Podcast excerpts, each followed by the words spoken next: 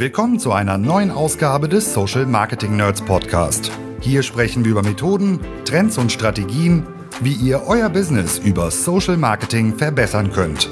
Von Facebook bis LinkedIn, von E-Com über Lead-Generierung bis Brandbuilding, von B2C bis B2B. Heute für euch am Mikro Jan Stranghöhner. Dann drücke ich auf Start und sage herzlich willkommen zu einer neuen Ausgabe Social Marketing Nerds Podcast. Heute mit einer Episode, auf die ich sehr stolz bin, auf die ich mich sehr freue, denn wir machen heute eine Nerds-Only-Folge und euch ist sicherlich aufgefallen, dass wir in den letzten Monaten und Episoden auch immer mehr Menschen aus unserem Team dazu geholt haben. Ich weiß nicht, wie lange ihr schon unseren Podcast hört, aber natürlich hat sich auch das Nerds-Team über die Jahre entwickelt und wir haben Expertinnen und Experten dazu bekommen, denen wir auch im Podcast natürlich Gehör schenken wollen, die wir zu Wort kommen lassen. Und heute zu Gast haben wir aus unserem Team den Yannick. Hallo Yannick. Hi Jan, ich freue mich sehr. Die letzten Jahre ja eher hinter der hinter Mikrofon als Post-Production, eher im Schnitt gewesen beim Podcast. Jetzt mal vor Mikrofon. Ich freue mich. Genau, der Yannick hat nämlich bei uns äh, Nerds damals äh, erst ein Praktikum gemacht, dann ein Trainee und ähm, ist jetzt mehr als drei Jahre schon dabei, aber er hat quasi von der ersten Folge an äh, die Podcast-Produktion begleitet und heute ist er zum ersten Mal vor der Kamera und vor Mikrofon. Mega. Was neu ist, ist, dass wir das ja auch aufzeichnen. Das heißt, sollten wir jetzt gerade durch deine Ohren dringen, hast du auch die Möglichkeit, ähm, das Ganze dir nochmal Bewegtbild ähm, anzugucken auf unserem YouTube-Channel. Das haben wir jetzt neu eingeführt, damit ihr einfach auch ein Gesicht dazu bekommt und ihr bestimmte Sequenzen auch nochmal ähm, nachvollziehen könnt, weil über Gestik und Mimik kann man ja auch bestimmte Dinge transportieren.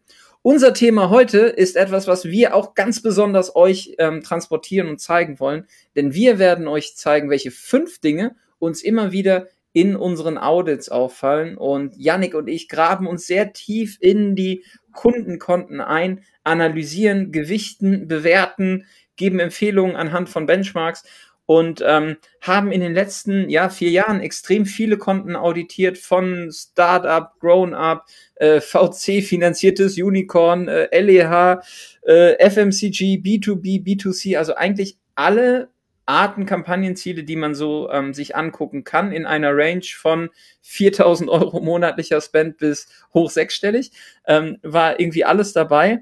Und ähm, wir haben daraus einen Katalog entwickelt. Janik, äh, gib uns doch mal einen kurzen Einblick. Was machen wir da drin? Ähm, das folgt jetzt einer gewissen Struktur. Ähm, nimm uns doch mal kurz mit, wie wir das so aufbauen.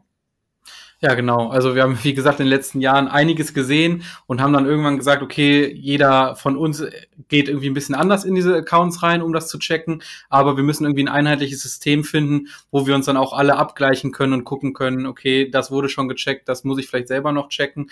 Und da haben wir halt einen Katalog entworfen mit verschiedenen Kategorien, wie jetzt zum Beispiel, wir gucken uns das, das Setup in den Kampagnen an oder das Targeting. Und dann gibt's jeweils da nochmal unter, einzelne Unterpunkte, die wir dann quasi abhaken und alles checken, dass uns uns da nichts durch die Lappen geht. Ich glaube, wenn ich mich jetzt recht erinnere, sind wir jetzt bei circa 150 Fragen, die man dann so abarbeitet. Also das ist schon ein ganz gutes Muster, damit einem da nichts mehr durch die Lappen geht. Und daher, wie du gerade schon gesagt hast, äh, wir sehen immer wieder gleiche Muster, die uns auffallen und darüber sprechen wir dann gleich noch. Genau, und damit ihr zukünftig diese Fehler nicht macht oder auch vor diesen Fallstricken bewahrt seid, haben wir mal unsere Top 5 Klassiker eben zusammengeführt. Und ähm, was man bei diesen Konten halt immer wieder feststellt auf den unterschiedlichen Ebenen, auf denen wir da unterwegs ist, sind, ähm, ist halt, dass ein Thema sehr stark direkt ins Gewicht fällt. Und deswegen starten wir mit äh, Thema Nummer eins, äh, was uns bei ähm, Facebook-Werbekonten-Audit so auffällt. Und ähm, das fassen wir zusammen unter dem Punkt, wir leiten die falschen Kampagnenziele aus den Unternehmenszielen ab. Und das ist etwas, was ähm, natürlich erstmal die Gefahr birgt, weil man vielleicht eine Kampagne konzipiert und immer von Kampagne spricht und das dann eben auch auf die Kampagnenlogik innerhalb des Werbeanzeigenmanagers überträgt und dann sehr schnell in die Ableitung kommt, dass man sagt, hey, ich muss Conversions erzielen, natürlich buche ich Conversions. Hm? Aber Yannick, ähm, wenn wir uns so ein, so, ein, so ein klassisches Konto angucken und wir buchen nur Conversions, ähm, wo sind denn wir da limitiert oder wo ist denn da der Fallstrick dann am Ende? Genau, also das sehen wir tatsächlich immer wieder, dass dann wirklich Accounts rein auf Conversion-Kampagnen abgezielt haben und die verpassen es einfach die ganzen Möglichkeiten, die nun mal der Facebook-Werbekosmos bietet, nämlich auch andere Werbekampagnenziele zu verwenden, wie zum Beispiel, dass Nutzer mein Video bis zu einer bestimmten Länge angeguckt haben sollen, dass ich möglichst viele Leute erreiche, dass sie vielleicht erstmal nur in den Shop überhaupt kommen, also eine Traffic-Kampagne. Und da erreichst du halt deutlich mehr Nutzer mit, weil jeder Nutzer tatsächlich sich ja anders verhält auf Facebook. Das heißt, äh, du bist vielleicht jemand, der dann eher der Impulskäufer ist, der dann relativ schnell mal von einer Anzeige überzeugt wird, vielleicht über einen kleinen Rabatt oder was auch immer und dann schnell auf die Anzeige klickt und kauft. Und ich bin dann dagegen jemand, der vielleicht irgendwie eher mal emotional mit diesem Produkt, mit dieser Dienstleistung irgendwie mich äh, identifizieren muss. Das heißt, ich müsste vielleicht eher über ein Video erstmal abgeholt werden, bevor mir dann eine Kaufkampagne gezeigt wird und ich dann erst kaufen kann. Das heißt, ähm, das ist auf jeden Fall ein Argument, dass man sagt, okay, die Menschen verhalten sich unterschiedlich und dementsprechend muss ich auch mein Setup unterschiedlich anpassen, weil ich andere Menschen erreiche. Ich habe nicht nur diese eine Kaufzielgruppe, die sofort kauft. Da spielt natürlich auch der Algorithmus eine Rolle, weil der Algorithmus weiß natürlich von den Nutzern mittlerweile, also von dir weiß er dann beispielsweise, dass du vielleicht dann schnell und oft kaufst bei Facebook oder über Facebook und ähm, ist natürlich, bist du dann, wenn du in dieser grundsätzlichen Targeting-Zielgruppe drin bist, ist der Algorithmus natürlich sehr daran interessiert, dich möglichst oft zu bespielen und zeigt dir wahrscheinlich die Anzeige sehr oft, ohne dann mal links und rechts nebenher zu gucken, ob da nicht vielleicht noch andere Leute sind, für die das Produkt zwar sehr interessant ist, die aber vielleicht vom Verhalten her nicht so die direkten Käufer bei Facebook sind. Ähm, das ist auf jeden Fall ein großer Punkt. Und was wir auch immer wieder sagen, ist, dass du nicht direkt den Nutzer erreichen, also jeder Nutzer handelt dann auch nochmal unterschiedlich im Sinne von, ich brauche länger für meinen Kaufentscheidungsprozess. Das kommt natürlich aufs Produkt an. Manche Produkte sind tatsächlich etwas komplizierter, die musst du vielleicht irgendwie erstmal erklären, bevor dann jemand überhaupt kauft. Oder du musst bei den Leuten, wir müssen uns auch immer wieder vor Augen führen, ey, wir sind ein Push-Marketing-Kanal, ähm, die Nutzer suchen gerade nicht nach unserem Produkt. Wir müssen vielleicht erstmal überhaupt diesen Need für das Produkt äh, schaffen. Und das kannst du deutlich einfacher über andere Kampagnenziele, als wenn du quasi mit der Tür, mit dem Kauf quasi direkt ins Haus fällst. Ähm, ja. Ja, ein, ein Klassiker ist, dass man sich eben potenzielle Zielgruppenreichweiten anguckt, dann Kampagnen bucht und dann auch am Ende merkt, warum durchdringe ich denn diese Zielgruppe nicht komplett? Ne? Also wo ist mein Setup limitiert? Und mein Setup ist natürlich immer auch durch die Auswahl der Kampagnenziele ein Stück weit limitiert, weil ich das bekomme, was ich buche. Und wenn ich am Ende halt Conversions buche, dann bekomme ich auch erstmal die Leute, die sehr nah an der Kaufentscheidung stehen. Und alle, die drumherum sich so tummeln, die erreiche ich halt eventuell nicht und die durchdringe ich nicht. Deswegen ist es an der Stelle, glaube ich, auch kein, kein Thema von Zielgruppen doppelt buchen, sondern man braucht einfach unterschiedliche ähm, Kampagnenansätze und Flanken, um dann eine Zielgruppe auch bestmöglich zu durchdringen. Und ähm, das ist tatsächlich etwas, wo wir sagen, die Konten unterliegen so einer gewissen Monokultur und äh, man kommt an eine Grenze, dass es nicht mehr skalierbar oder ausbaufähig ist oder nicht mehr so gut funktioniert mittelfristig weil man eben immer auf die gleichen Kampagnenwerte setzt. Natürlich ist es weiterhin völlig okay, den, den Hauptfokus auf das Ziel Conversions zu legen und am Ende müssen wir auch irgendwie in einem guten Kosten-Nutzen-Rahmen operieren. Aber ähm, wir wollen ja alle Möglichkeiten bieten, die die Plattform eben zur Verfügung stellt. Und auch das Thema Vorqualifizierung findet eben nicht nur über Conversions statt, sondern auch über vorgelagerte Kampagnenziele. Und das Setup dann dahingehend zu erweitern, dass man mal über Traffic-Kampagnen nachdenkt, über Lead-Kampagnen, über Videokampagnen, über Interaktionskampagnen, ähm, ist durchaus ein Resultat, was aus einem Audit dann entsprechend ähm, resultieren kann, ein Ergebnis, äh, um dann zu sagen, okay, an welcher Stelle ähm, probieren wir denn auch ähm, bestimmte Dinge aus als Erweiterung, um ein bisschen, äh, wie hat der Lucien Favre das früher immer so schön gesagt, polyvalenter zu sein in unserem Kampagnen-Setup, ähm, um eben nicht ein bestimmtes Muster ähm, äh, einschleifen zu lassen. Und diese äh, Polyvalenz in den äh, Kampagnen-Setups, die fehlt tatsächlich sehr häufig. Genau, und also das ist tatsächlich auch ein Punkt, den wir extrem oft auch als Frage hören. Also wenn man guckt in die Kampagnen rein oder in die Adsets und ähm, dann fragt der Kunde immer wieder, hey, wir haben hier eine potenziellen Zielgruppenreichweite von zwei Millionen, haben wir jetzt 400.000 Leute erreicht in dieser Zielgruppe und jetzt steigt die Frequenz immer weiter an und wir erreichen gar nicht mehr neue Leute. Woran kann das denn liegen? Und das ist nun mal ein Punkt, dass der Algorithmus dann einfach mittlerweile sehr stark entscheidet, okay, ich habe hier meine 400.000 Leute, von denen ich glaube, dass die am ehesten kaufen würden und dann werden die immer wieder abgegrast und immer wieder mit diesen Anzeigen bespielt und gar nicht mehr über andere Kampagnenziele eventuell nochmal mehr aus dieser Zielgruppe herausgeholt. Und das ist halt einfach eine schöne Möglichkeit, relativ günstig durch einfachere Kampagnenziele auch dann nochmal mehr aus deiner Zielgruppe rauszuholen und mehr zu erreichen. Genau. Wir ähm, schließen Punkt 1 ab und kommen zu Punkt 2. Und Punkt 2 ist etwas, was mit Trägheit zu tun hat, meines Empfinden nach, weil viele Sachen werden einfach aus der Routine und aus bestimmten Historien ähm, einfach über Jahre hinweg, Monate hinweg genauso gemacht, wie man äh, es einmal gelernt hat und wie es einmal vielleicht funktioniert hat. Ähm, die Plattform entwickelt sich aber weiter und wenn wir jetzt, wir beide, Janik, über den Algorithmus sprechen, dann ist das natürlich auch ein Instrument, ähm, wo Facebook schon sehr, sehr weit ist und extrem viele Sprünge gemacht hat. Ne? Äh, jetzt gerade letzte Woche wieder kam dieser Artikel, ähm, wie sie ihren, äh, wie, wie, sie ihre künstliche Intelligenz trainieren mit irgendwie einer Milliarde Instagram-Bilder, um Bilderkennungssoftware irgendwie nach vorne zu bringen. Ähm, wir sagen immer so, ungefähr ein Drittel der Facebook-Mitarbeiter arbeiten im Bereich KI, Machine Learning, künstliche Intelligenz. Also das ist auch der Bereich, wo Facebook am stärksten gerade wächst, gefühlt ähm, ohne es wirklich jetzt in einer Zahl qualifizieren zu können, ist aber dieses, dieses Produkt oder dieses Herzstück, der Algorithmus, ähm, über die letzten Monate und Jahre extrem ähm, präzise geworden. Und es gibt einen Bereich, den wir auch dann ähm, häufig challengen in so einem Audit. Und das ist das Thema, entspricht denn unser Konten-Out, also unser Konten-Setup, unsere Ausrichtung noch den Anforderungen und Empfehlungen der Plattform? Und natürlich sind Accounts, die historisch gewachsen sind, wo vielleicht auch unterschiedliche Menschen am Werk waren, wo es keine Übergabe äh, gegeben hat, wo es keine Dokumentation von dem Setup gibt, ähm, immer an so einem Punkt, wo man sagt, okay, ähm, gerade ein Bereich ähm, ist auffällig und das ist das Thema Simplifizierung, wo man einfach sagt, okay, Facebook predigt seit einer sehr langen Zeit Kampagnen-Setups und Strukturen zu vereinfachen, um interpretierbarer zu sein, um vielleicht der Maschine auch ein Stück weit Raum zum Atmen zu lassen. Ähm, wir haben in den letzten Folgen immer wieder auch über das Thema Liquidity gesprochen. Nicht genau über das Thema wortwörtlich, aber alles, was rund um das Thema Targeting stattfindet, weiter ähm, zu targetieren, äh, broad zu gehen. Ähm, der Flo hat es auf dem Adscamp letztes Jahr so schön gesagt, ne, es ist wie das Salz in der Suppe, wenn du halt zu viel reinmachst, also zu viel über das Thema Targeting nachdenkst, dann kann es vielleicht der Maschine, also du läufst Gefahr, dass es der Maschine nicht mehr schmeckt. Und unser Audit oder die Audits, die wir machen, holen gerade im Bereich des Targetings ähm, Dinge hervor, Yannick. Da hast du ein schönes Beispiel gefunden ähm, in einem Account von, einem, von einer großen Rechtsanwaltskanzlei. Was haben die denn im Bereich Targeting gemacht?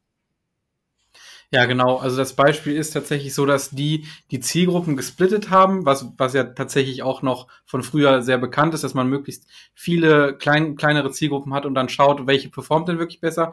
Aber in dem Fall war der Split tatsächlich die verschiedenen Audi-Modelle. Also es war dann unterschieden in, in Audi A6 und Audi A4 und was auch immer, wo man sich dann auch fragen muss, okay, was ist das für einen Sinn dahinter? Also was bringt uns das denn wirklich? Weil das ist natürlich eigentlich ein sehr generisches Interesse. Wir haben es dann auch abgecheckt. Die Zielgruppenüberschneidung waren dann dementsprechend natürlich hoch, weil der Algorithmus ist gerade noch nicht so klug, dass er von dir dann weiß, welches Audi-Modell du fährst. Wenn er schon weiß, was du für, dass du ein Audi fährst, Hut ab, da muss man schon sagen, das wäre schon cool. Äh, aber selbst das ist ja nicht gegeben. Das heißt, das Interesse ist ja mir zugewiesen, weil ich vielleicht mal ein Video gesehen habe, wo mehrere Audis zu sehen sind und schon habe ich dann das Interesse. Und da dann so einen Split zu machen, ist zum einen in dem Fall jetzt nicht wirklich sinnvoll, aber auch sonst, wenn Splits manchmal sinnvoller sind, muss man trotzdem hinterfragen, was kann ich daraus wirklich für Schlüsse ziehen, wenn ich diesen Split gemacht habe? Was bringt mir das dann im Nachhinein? Wie kann ich danach meine Kampagnen anders aussteuern?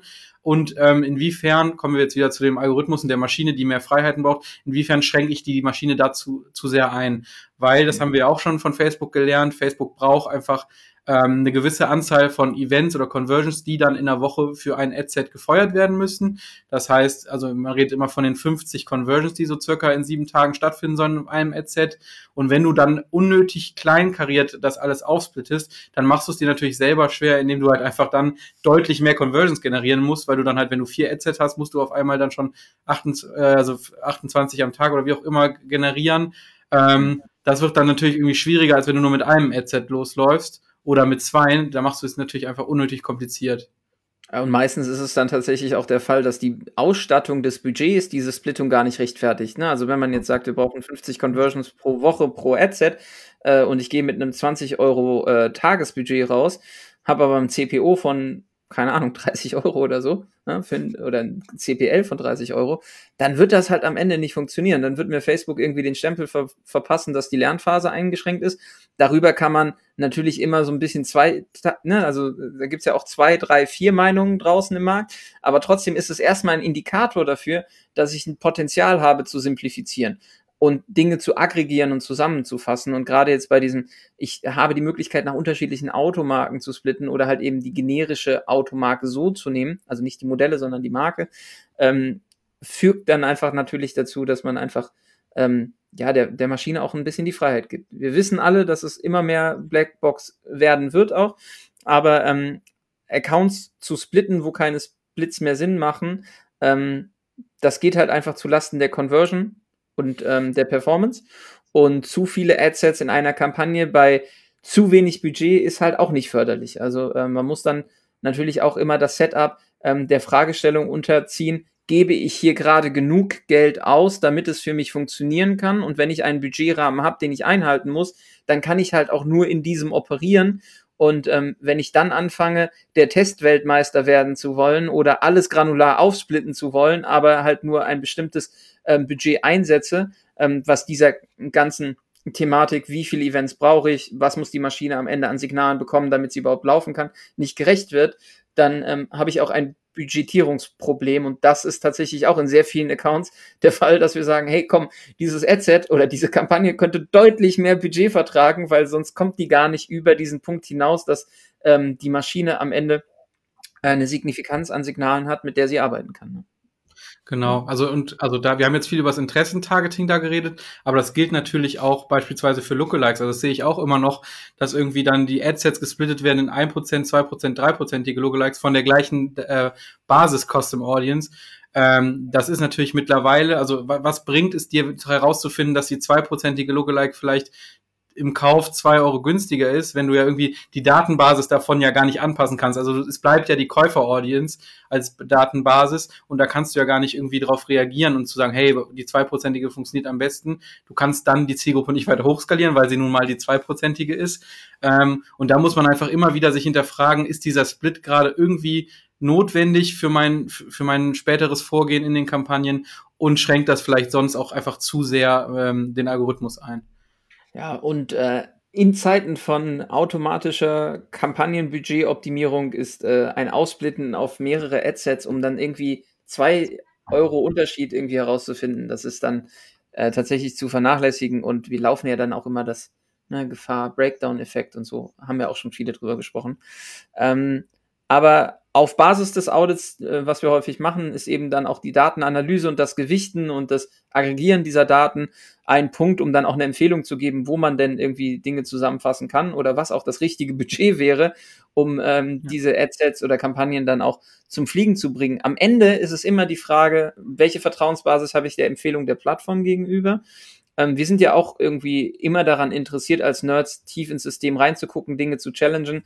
An den Stellen sind wir mittlerweile sehr klar der Meinung, das Feld Facebook und dem Algorithmus überlassen zu müssen und eben nicht manuell irgendwie ähm, Optimierung und Budgetverteilung anzugehen. Und ähm, diese Power of Five und dann eben diese Account-Simplifizierung, was eben der Punkt zwei ist, der uns immer im Audit auffällt, ähm, zahlt halt eben auf drei Themen ein. Einmal, ähm, der Algorithmus kann besser arbeiten, die Maschine bekommt mehr Datenpunkte und kann schneller Ergebnisse liefern, um Muster zu erkennen.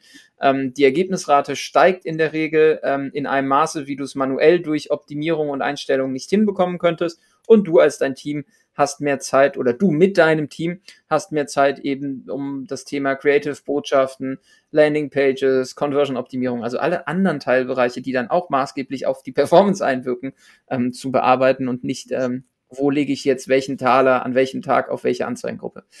Und ähm, das ist eine Anpassung, die extreme Hebelwirkung hat, die aber ähm, selten konsequent durchgezogen wird, weil einfach historisch gewachsen sich auch vielleicht nicht getraut wird, von bestehenden Dingen, die irgendwie laufen, zu trennen, um dann halt einfach auch mal die Heckenschere anzusetzen und zu sagen, so, ich stutze das jetzt einfach mal zusammen, ne, wie im Frühling, äh, damit die Hecke dann neu austreiben kann. Das ist, äh, glaube ich, ein ganz schönes Bild an der Stelle und ähm, diesen, ähm, ja, dieses, diesen Rücksch diesen Zurechtschnitt ähm, des Setups sollte man immer wieder machen, um möglichst ähm, ja, ähm, die Adsets auf Minimum zu reduzieren, ähm, Splits nur dann zu machen, wenn ich eben Erkenntnisse daraus wirklich ableiten kann und ähm, ich muss am Ende dafür sorgen, dass genug Budget zur Verfügung stellt, äh, gestellt wird, wenn ich halt auch ähm, ausdifferenzierte Dinge im Account umsetzen möchte und ausdifferenzieren, Handlungsempfehlungen, Setup erweitern, ja oder nein, kleiner werden, ja oder nein, bedingt ja einer bestimmten Mentalität, nämlich der Test-and-Learn-Mentalität. Und da kommen wir zu Punkt drei, denn das ist auch ein Punkt, den wir sehr häufig sehen, ähm, der uns sehr am Herzen liegt, Janik. Ne? Ja, genau. Also tatsächlich irgendwie so meine Herzensangelegenheit auf jeden Fall. Ähm, die Plattform gibt es nun mal einfach her. Du kannst alles testen, quasi alles auf den Prüfstein legen und kriegst sofort Ergebnisse und kannst die Kampagnen dementsprechend ausspielen. Du hast es ja gerade schon so ein bisschen den Übergang gut hingekriegt. Man spart sich auf der einen Seite die Zeit, indem man halt den Algorithmus mehr machen lässt und die Zeit sollte man dann aber investieren, um vernünftig zu testen, um wirklich Sachen wirklich nachzugehen, die du irgendwie her herausfinden willst und das dann auch für deine weiteren Kampagnen anwenden. Und ähm, können wir wieder darüber reden, was wir immer wieder sehen. Das ist nämlich tatsächlich oft so, wir hören dann von den Kunden her, das funktioniert für uns einfach nicht, sei es Facebook oder sei es irgendwie eine bestimmte Zielgruppe, die dann nicht funktioniert.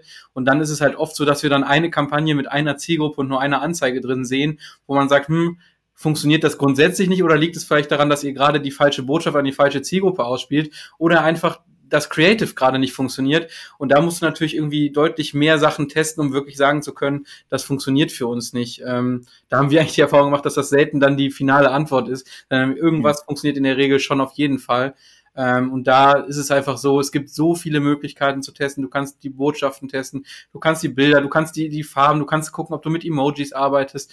Es gibt auch im Targeting und auch im ganzen Kampagnen-Setup jede Menge, wo du einfach sagen kannst, hier teste ich viel. Und das sehen wir grundsätzlich. Also das ist ein Dorn uns im Auge, dass das tatsächlich viel zu wenig gemacht wird. Und das ist nicht so, dass es nur bei den kleineren Kunden so ist, die da nicht so viel Budget haben, sondern auch große Unternehmen, die richtig Kohle bei Facebook lassen, die äh, investieren einfach kaum Budget ins Testing, um dann irgendwie eigentlich natürlich irgendwie was zu entwickeln, ähm, was dann langfristig auch günstiger für sie ist. Wir haben da auch ein Beispiel. Ähm, ein Kunde bei uns hat tatsächlich als Sportartikelhersteller ähm, gezielt eigentlich Zielgruppen in verschiedenen Sportarten angesprochen und wollte dann auch dementsprechend Creatives für diese Sportarten entwickeln, hat dann aufwendig Videomaterial hergestellt.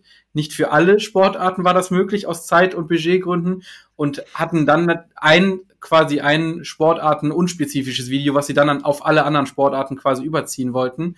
Dann sind wir aber hingegangen, haben gesagt, okay, das funktioniert gerade so gut, dieses Sportartenspezifische, wo die, wo die Nutzer wirklich dann irgendwie ihre Sportart sehen, die sie nachgehen, ähm, und haben dann tatsächlich aus dem Bildmaterial, was sie hatten, nämlich Fotos hatten sie gemacht, haben wir einfach relativ einfache Slideshow-Videos gebastelt, wo dann aber diese einzelne Sportart wieder zu sehen war. Und das hat mhm. tatsächlich deutlich besser funktioniert als diese sportartenneutralen Clips. Und dadurch sieht man, man hat sich einfach viel Zeit und Arbeit Nachhinein gespart, dass man nicht für jeden einzelnen Sportart einen eigenen Clip gemacht hat, sondern dass man auch mit Bildmaterial arbeiten konnte. Und so kannst du natürlich irgendwie deinen ganzen Prozess durch einen einfachen Test relativ leicht verschlanken dann. Und ja, das ist einfach was, was sonst wegfällt, wenn du dir das nicht analysierst und anguckst. Das ist ein super Beispiel und ähm, das führt uns immer wieder auch an den Punkt, was wir in den Konten sehen, ist ja, wir sind ja alle Spielkinder, ne? Also wir probieren ja viel aus. Slideshow ist eine Funktion, die habe ich auf Ad-Ebene, da kann ich mal eben ausprobieren. Ähm, und das eben aber zu strukturieren und Rückschlüsse zu ziehen und eine Bewertung zu machen, was bedeutet das für meine Prozesse, das findet eben nicht statt. Also über das reine Testing hinaus zu dokumentieren, was funktioniert, was funktioniert nicht, welche Ableitungen treffen wir davon. Ähm, das ist tatsächlich, wenn wir dann so ein, Audit machen und sagen so, hab, testet ihr? Ja, ja, testen wir schon wo habt ihr das dokumentiert? Ja, hm, bei der Dokumentation ist es dann halt häufig so, ja, ne, wir haben das hier irgendwo im Konto und so, ne? Und dann hat man ja auch häufig dann dieses Thema, ja, hier äh, Dynamic Creatives äh, machen wir jetzt auch, weil äh, der Schieberegler lässt sich ja nach rechts bewegen und ich habe mehr Möglichkeiten auf Ad-Level. Aber mal wirklich auszuprobieren, was funktioniert besser. Also ne, gerade bei diesen neuen Funktionen. Taugt es was? Taugt es nicht? Wie bewerte ich das?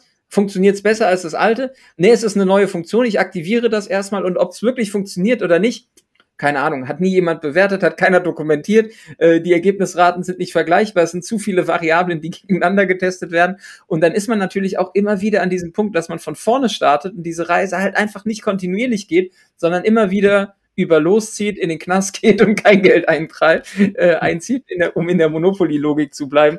Ähm, deswegen empfehlen wir dann.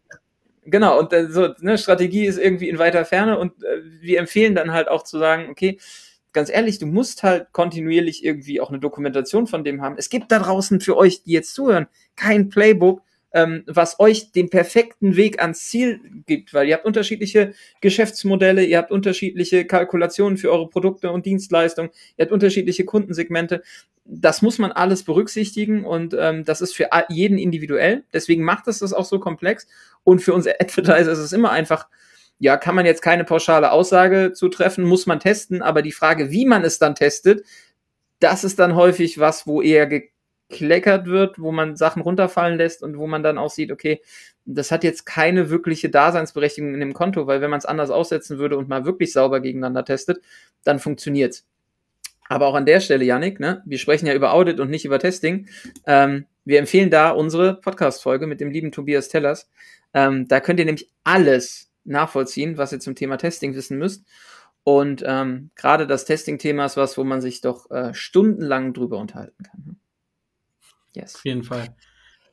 Das war Punkt Nummer drei, der uns immer auffällt in unterschiedlichen Audits, dass einfach getestet wird auf Teufel, also dass zum einen zu wenig getestet wird oder dass auf Teufel komm raus getestet wird oder einfach Funktionen genutzt werden, wo man nicht kritisch hinterfragt hat, bringen die uns weiter oder sind die einfach nur neu und äh, irgendwann sind sie halt nicht mehr neu und was passiert dann? Ne?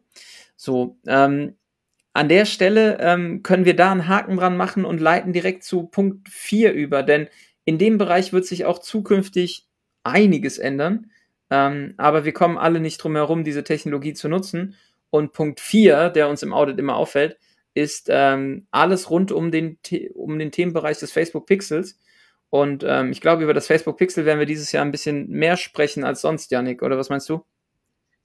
Ja, das kann gut sein. Ähm, wir haben uns ja für, für heute diesen Punkt vorgenommen, jetzt nicht unbedingt den Facebook-Pixel an sich, sondern hauptsächlich das Targeting mit dem Facebook-Pixel, weil uns das jetzt einfach in der jüngeren Vergangenheit mehr aufgefallen ist. Also ich sag mal, als ich bei den Nerds angefangen habe und wir Accounts angeguckt haben, da war tatsächlich der Pixel oft gar nicht integriert. Also da war das immer noch ein Thema, dass er überhaupt erst aufgesetzt werden musste.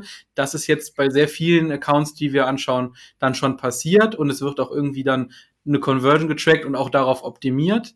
Allerdings wird immer sehr, sehr viel Potenzial, egal wie ausgeklügelt schon irgendwie die Pixel-Events aufgesetzt wurden, wird dann immer das Targeting über den Pixel komplett vernachlässigt. Und das können wir eigentlich, glaube ich, kundenübergreifend bei allen Projekten, die wir haben, sagen, dass das in der Regel sehr, sehr gut funktioniert. Und dann geht es da nicht nur um, um irgendwelche Custom Audience, die man bildet, sondern auch vor allem um, um Lookalikes, die wir daraus bilden können, dass das einfach im Prospecting sehr gut funktioniert und der Pixel nicht nur fürs Retargeting eine super Möglichkeit ist. Ähm, und vor allem auch, dass das Thema Ausschließen von gewissen Audiences, das sehen wir auch immer mehr als relevant, dass du halt sagen kannst, okay, ich möchte jetzt die Leute, die in den letzten sieben Tagen gekauft haben, beispielsweise nicht direkt wieder äh, mit meinen Anzeigen voll spammen, weil ähm, ich glaube, das kennt jeder Nutzer, der irgendwie was gekauft hat, kriegt dann doch nochmal hier und da die Anzeigen. Das ist dann in der Regel nervig und man, also es kommt natürlich auch auf das Produkt an, manchmal kaufe ich relativ schnell wieder, aber da kannst du natürlich sehr detailliert die, deine Audiences anpassen und da wird insgesamt einfach gerade zu wenig gemacht bei den meisten Accounts, die wir sehen. Ja, also die Basisintegration kriegen die meisten hin. Da hat ja auch Facebook extrem viel Arbeit reingesteckt, um das über Plugins und äh, Integrationen ähm, relativ einfach und barrierefrei hinzubekommen. Beim Feinkonzept und den Conversions, da ähm, kann man schon mal noch mal ein Auge drauf werfen, ne, ob das alles sauber gefeuert wird oder ob es doppelt gefeuert wird, welcher Parameter übergeben wird werden Bruttowerte übergeben, Nettowerte übergeben, ne, die richtigen Content-IDs. Also das sind so Dinge, die man sich im Detail angucken muss. Tatsächlich hinblickend auf die Veränderungen, die kommen werden, ist es definitiv ratsam, jetzt schon halt das komplette Konzept nochmal äh, dahingehend zu auditieren, ob es überhaupt den Veränderungen seitens iOS 14 Anpassungen etc., ihr habt sicherlich schon davon gehört, ähm, ob das dann am Ende irgendwie ähm, Stand hat und was man am Ende vielleicht auch über, über Bord werfen muss. Auch da ist es äh, gerade in den laufenden Audits immer äh, sehr spannend, dass die Kundenseite sich eigentlich wenig damit auseinandersetzt, überhaupt davon weiß. Also ähm, irgendwann knallt es ja und der Knall wird, glaube ich, relativ laut werden.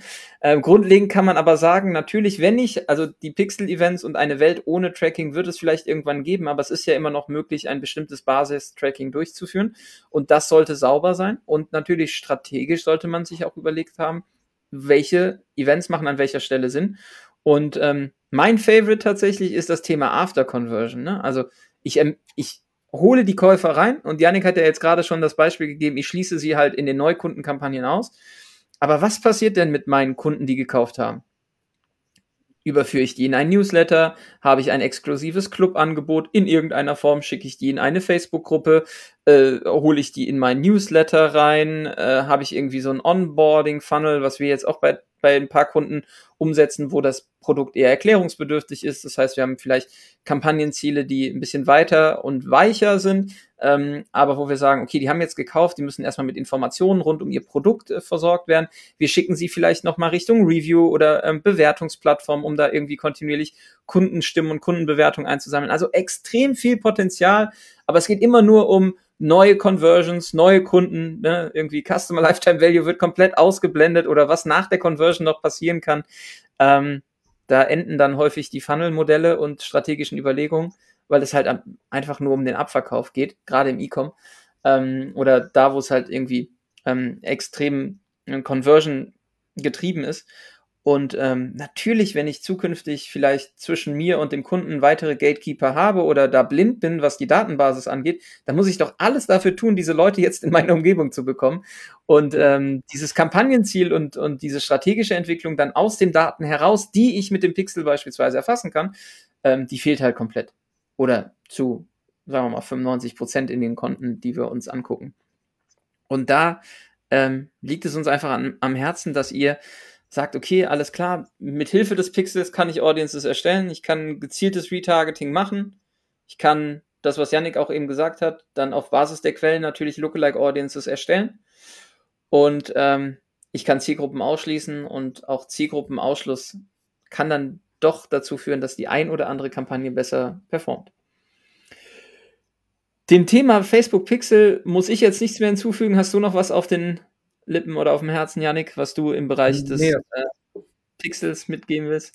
Das, das passt für mich soweit. Ich glaube, wie du schon gesagt hast, Thema iOS, das wird noch spannend. Ähm, da will ich jetzt auch nicht zu viel sagen, weil das kann, je nachdem, wann die Folge rauskommt, äh, schon wieder ganz anders aussehen. Ich glaube, da will ich mich jetzt nicht aufs Glatteis be begeben. Ähm, das ist nochmal ein anderes Thema für sich, glaube ich.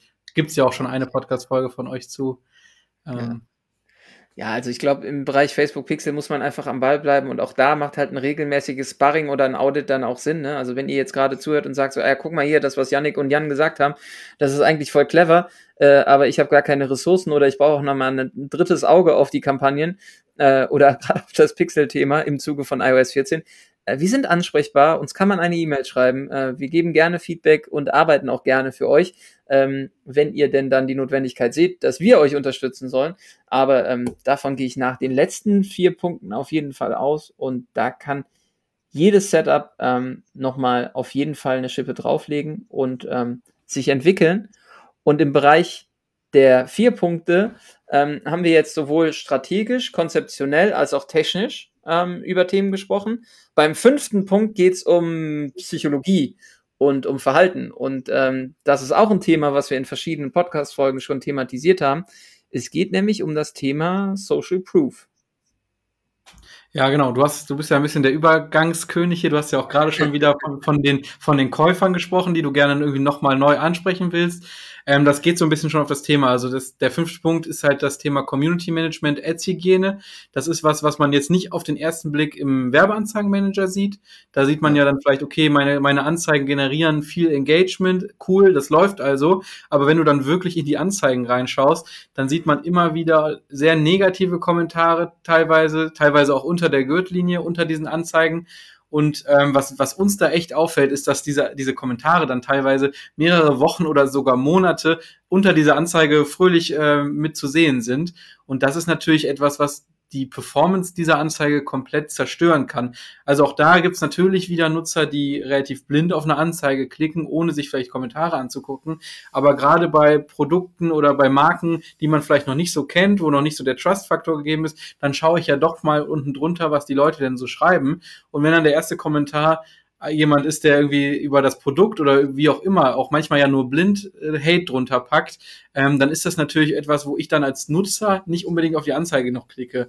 Ähm, mhm. Und das ist natürlich etwas, gerade wenn das, wenn das so lange unter dieser Anzeige zu sehen ist, dann fragt man sich, ähm, wie, wie wird das dann gerade gecheckt? Nämlich dann in dem Fall wahrscheinlich gar nicht. Ähm, und das ist natürlich was, was dann echt irgendwie, du gibst nach wie vor sehr viel Geld aus, damit diese Anzeige an deine Zielgruppe ausgespielt wird. Und dann hast du da drei, vier Leute drunter, die irgendwie das Produkt komplett niedermachen. Dann gibst du da einfach quasi Geld aus, um fast schon negatives Marketing zu machen. Zumindest bei den Leuten, die die Kommentare checken. Und das ist einfach nicht notwendig. Du kannst relativ einfach diese Kommentare moderieren. Wenn sie unter der Gürtellinie sind, blende sie ruhig aus. Ähm, ich glaube, das, das tut allen eher gut, wenn da so ein bisschen der Hass unter den Anzeigen äh, weggenommen wird.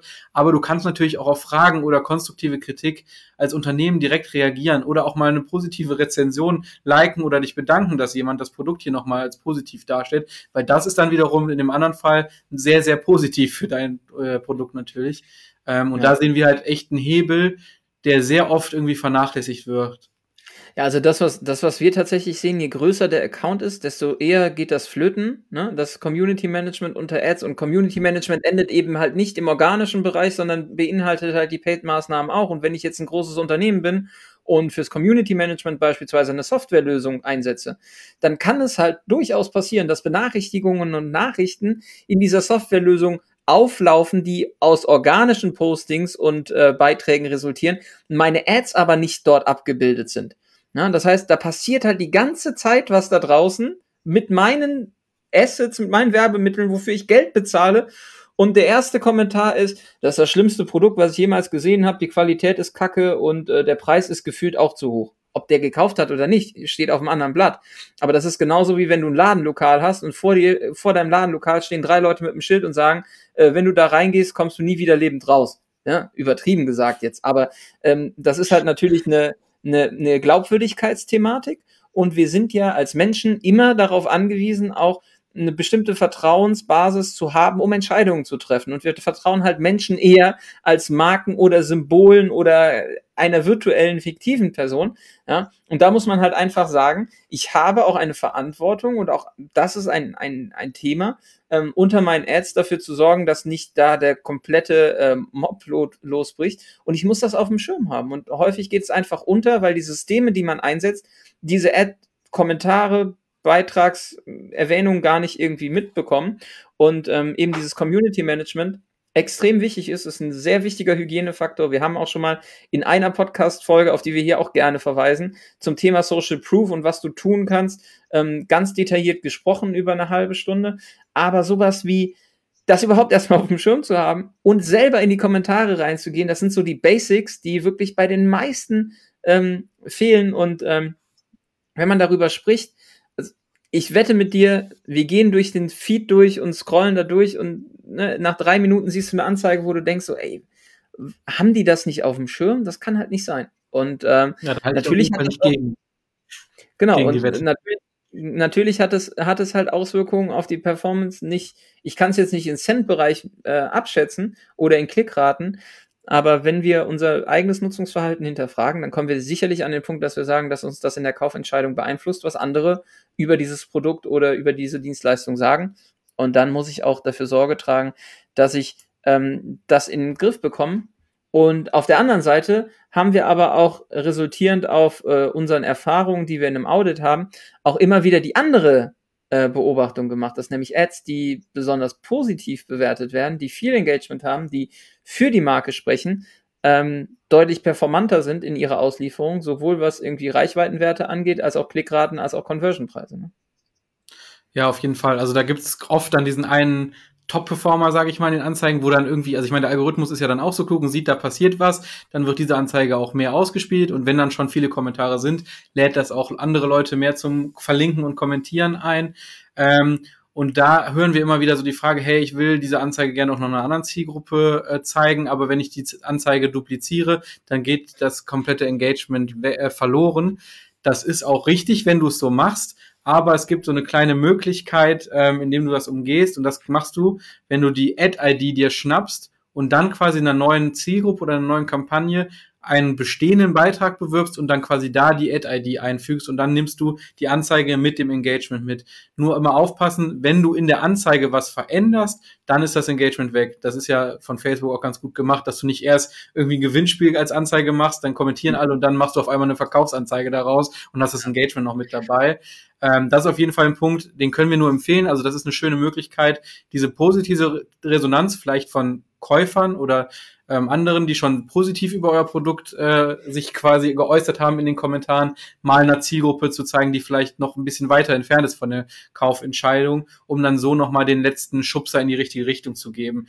Ähm, noch ein Punkt, wir haben jetzt gerade viel über das Reagieren auf diesen Kommentaren ähm, gesprochen. Man kann natürlich auch agieren. Also das empfehlen wir auch mittlerweile immer häufiger und weil wir da einfach positive Erfahrungen mitgemacht haben, ist, dass du, wenn die Anzeige live geht, direkt den ersten Kommentar selber als Unternehmen noch schreibst entweder dem Nutzer nochmal irgendwie vielleicht eine Landingpage zeigst, wo nochmal mehr Informationen zu dem Produkt gegeben werden oder einfach nochmal eine Frage an die Community, ähm, einfach um so ein bisschen die Tonalität unter der Anzeige schon vorzubestimmen und dann nicht, dass der erste Kommentar negativer ist, worauf du natürlich reagieren kannst und solltest, aber du kannst natürlich auch schon vorher agieren und das so ein bisschen quasi ähm, ähm, verhindern. Ja.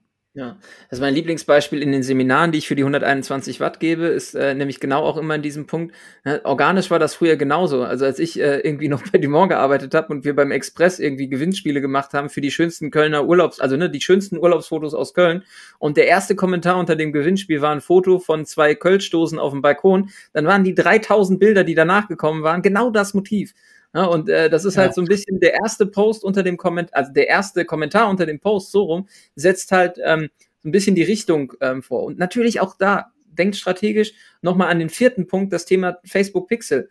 Ähm, in Kombination mit dem Hack, den der Yannick gerade ähm, rausgehauen hat, ist es halt eine schöne Möglichkeit, auch Zielgruppen nacheinander auf ein Creative aufzuschalten und vielleicht ja, zeigt man auch Käufern nochmal das Produkt, was sie ge gekauft haben, in der Hoffnung, dass sie sagen, das ist das beste Produkt, was ihr überhaupt kaufen könnt. Ich bin unfassbar zufrieden. Und dann mit diesem Social Proof und diesen ganzen Kommentaren übernimmt man das ganze Thema dann und zeigt es einer neuen Zielgruppe, wo eben diese Vertrauensbasis und auch die Empfehlung anderer direkt da ist. Denn wir wissen alle, das Beste, was uns passieren kann, ist, wenn wir nicht über uns sprechen, sondern wenn wir andere über uns sprechen lassen.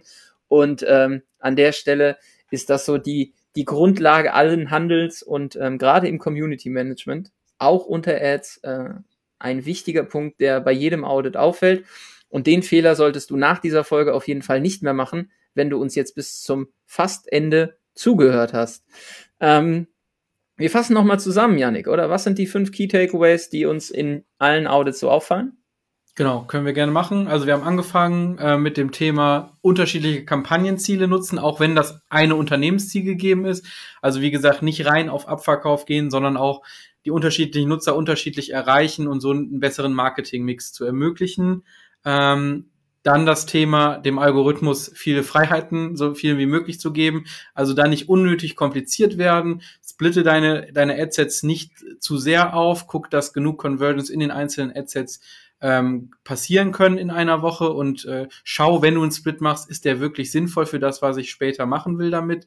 Ähm, genau, dann das Thema Testing. Grundsätzlich, wie gesagt, ein sehr großer Punkt. Einfach, da gibt's ja auch nochmal eine eigene Folge zu. Ähm, einfach grundsätzlich zu wenig getestet oder dieses schöne Beispiel vom Jan, dass dann oft der neue Scheiß äh, gemacht wird, ohne dass dann da das hinterfragt wird und vor allem Teste mit System. Also wenn du jetzt einen Test gemacht hast, werte ihn aus, damit auch alle anderen und auch in den zukünftigen Kampagnen dieses Ergebnis quasi noch im Hinterkopf hast und sagst, das machen wir jetzt nicht direkt nochmal. Ähm, ja, Pixel haben wir auch äh, drüber gesprochen, vor allem im Targeting ähm, wird das oft vernachlässigt, sowohl im Retargeting als auch im Prospecting über entsprechende Lookalikes. Ähm, das Ausschließen haben wir, glaube ich, auch ganz gut beleuchtet, dass man das auch gut nutzen kann über den Facebook Pixel, um da die Performance der Kampagne nochmal ähm, zu verbessern. Ja, und jetzt gerade noch ziemlich frisch die Community, die man so ein bisschen im Blick halten muss. Ähm, sei ruhig streng bei den Kommentaren, sorg aber irgendwie mit dem ersten Kommentar selber schon für irgendwie eine positive Grundstimmung unter den Kommentaren. Ähm, interagiere einfach mit deiner Zielgruppe, die halt darunter ja äh, kommentiert. Ähm, nicht nur bei den negativen Kommentaren, sondern auch bei den positiven. Like da gerne was, bedank dich, weil das sind deine Nutzer, die dir am wertvollsten sein sollten, weil Leute, die schon mal gekauft haben und unter eine Anzeige schreiben, hey, das ist super, die lohnt es sich eventuell nochmal zu erreichen, dass sie vielleicht nochmal kaufen, weil, äh, ja, also ich glaube, das spricht für sich. Vielleicht oder sie äh, influenzen andere Menschen, äh, um Produkte äh, sich anzuschaffen und zuzulegen oder Dienstleistungen in Anspruch zu nehmen. Wir sind am Ende dieser Podcast-Folge. Es ist die erste Podcast-Folge mit dem Yannick. Ich äh, muss mal in die Hände klatschen. Virtueller Applaus. Vielen, vielen Dank, Yannick. Ähm, das wird sicherlich nicht die letzte Folge sein mit uns beiden. Ähm, und wenn ihr Fragen habt an Yannick oder mich, wir sind über alle Kanäle erreichbar. Ähm, ich glaube, der Janik präferiert irgendwie LinkedIn. Mich findet man, glaube ich, auf, auf allen Kanälen. Wenn ihr Fragen habt zum Thema Audit, wenn ihr irgendwie darüber nachdenkt, selber ein Audit machen zu wollen, an welcher Stelle wir euch da unterstützen können, kommt gerne auf uns zu. Wenn ihr Feedback zu dieser Folge habt, auch immer her damit. Und wenn ihr Themen habt, die wir beleuchten sollen, weil ihr sagt, hey, im Zuge von iOS 14, da kommt noch mal irgendwie was oder ich möchte mehr über andere Plattformen erfahren oder über das Thema Conversion Tracking, Best Practice, Worst Practice, wie auch immer. Wir sind immer sehr dankbar für Themenvorschläge, weil wir natürlich nicht einfach auch aus unserer Warte her Themen einfach so äh, Agenda-Setting-mäßig durchprügeln wollen, sondern ähm, wir sind dafür da, dass wir Dinge vielleicht ähm, auch einordnen äh, oder dass wir Dinge einordnen können, vielleicht auf einer anderen Ebene nochmal mit einem neutralen Blick von außen ähm, und das natürlich auch gerne in Form einer Podcast-Folge tun. Deswegen gerne Feedback her, gerne per Mail über alle Kanäle und wenn du dafür sorgen möchtest, dass wir zukünftig noch mehr Hörer haben, andere über sich sprechen lassen, ist das Thema. Ähm, wir freuen uns über jede Empfehlung, über fünf Sterne Bewertungen auf allen möglichen Plattformen, die es da draußen so gibt. Denn jeder Teilbereich, jede Bewertung sorgt dafür, dass wir möglicherweise mehr Hörerinnen und Hörer bekommen, was uns am Ende ähm, alle happy macht. Deswegen schon mal da im Voraus danke für. Danke fürs Zuhören und äh, wir sagen Tschüss. Vielen Dank fürs ähm, Einschalten und wir hören und sehen uns jetzt ja auch sehen, äh, dann zukünftig äh, wieder häufiger. Mein erster Podcast dieses Jahr, Janik, tatsächlich. Ich habe es äh, im Januar und Februar nicht geschafft. Aber jetzt umso geiler, mit dir auch zukünftig Podcast-Folgen aufnehmen zu können. Ähm, da wird einiges auf euch zukommen. Also bleibt dran. Macht's gut. Ciao, macht's gut. Ciao. Vielen Dank fürs Zuhören. Wenn euch der Podcast gefällt und ihr mehr wollt, abonniert uns auf iTunes oder Spotify und bewertet uns gern. Und wenn ihr Hilfe braucht, damit eure Kampagnen fliegen lernen, bucht einfach eine kostenfreie Strategie-Session. Den Link findet ihr in den Show Notes.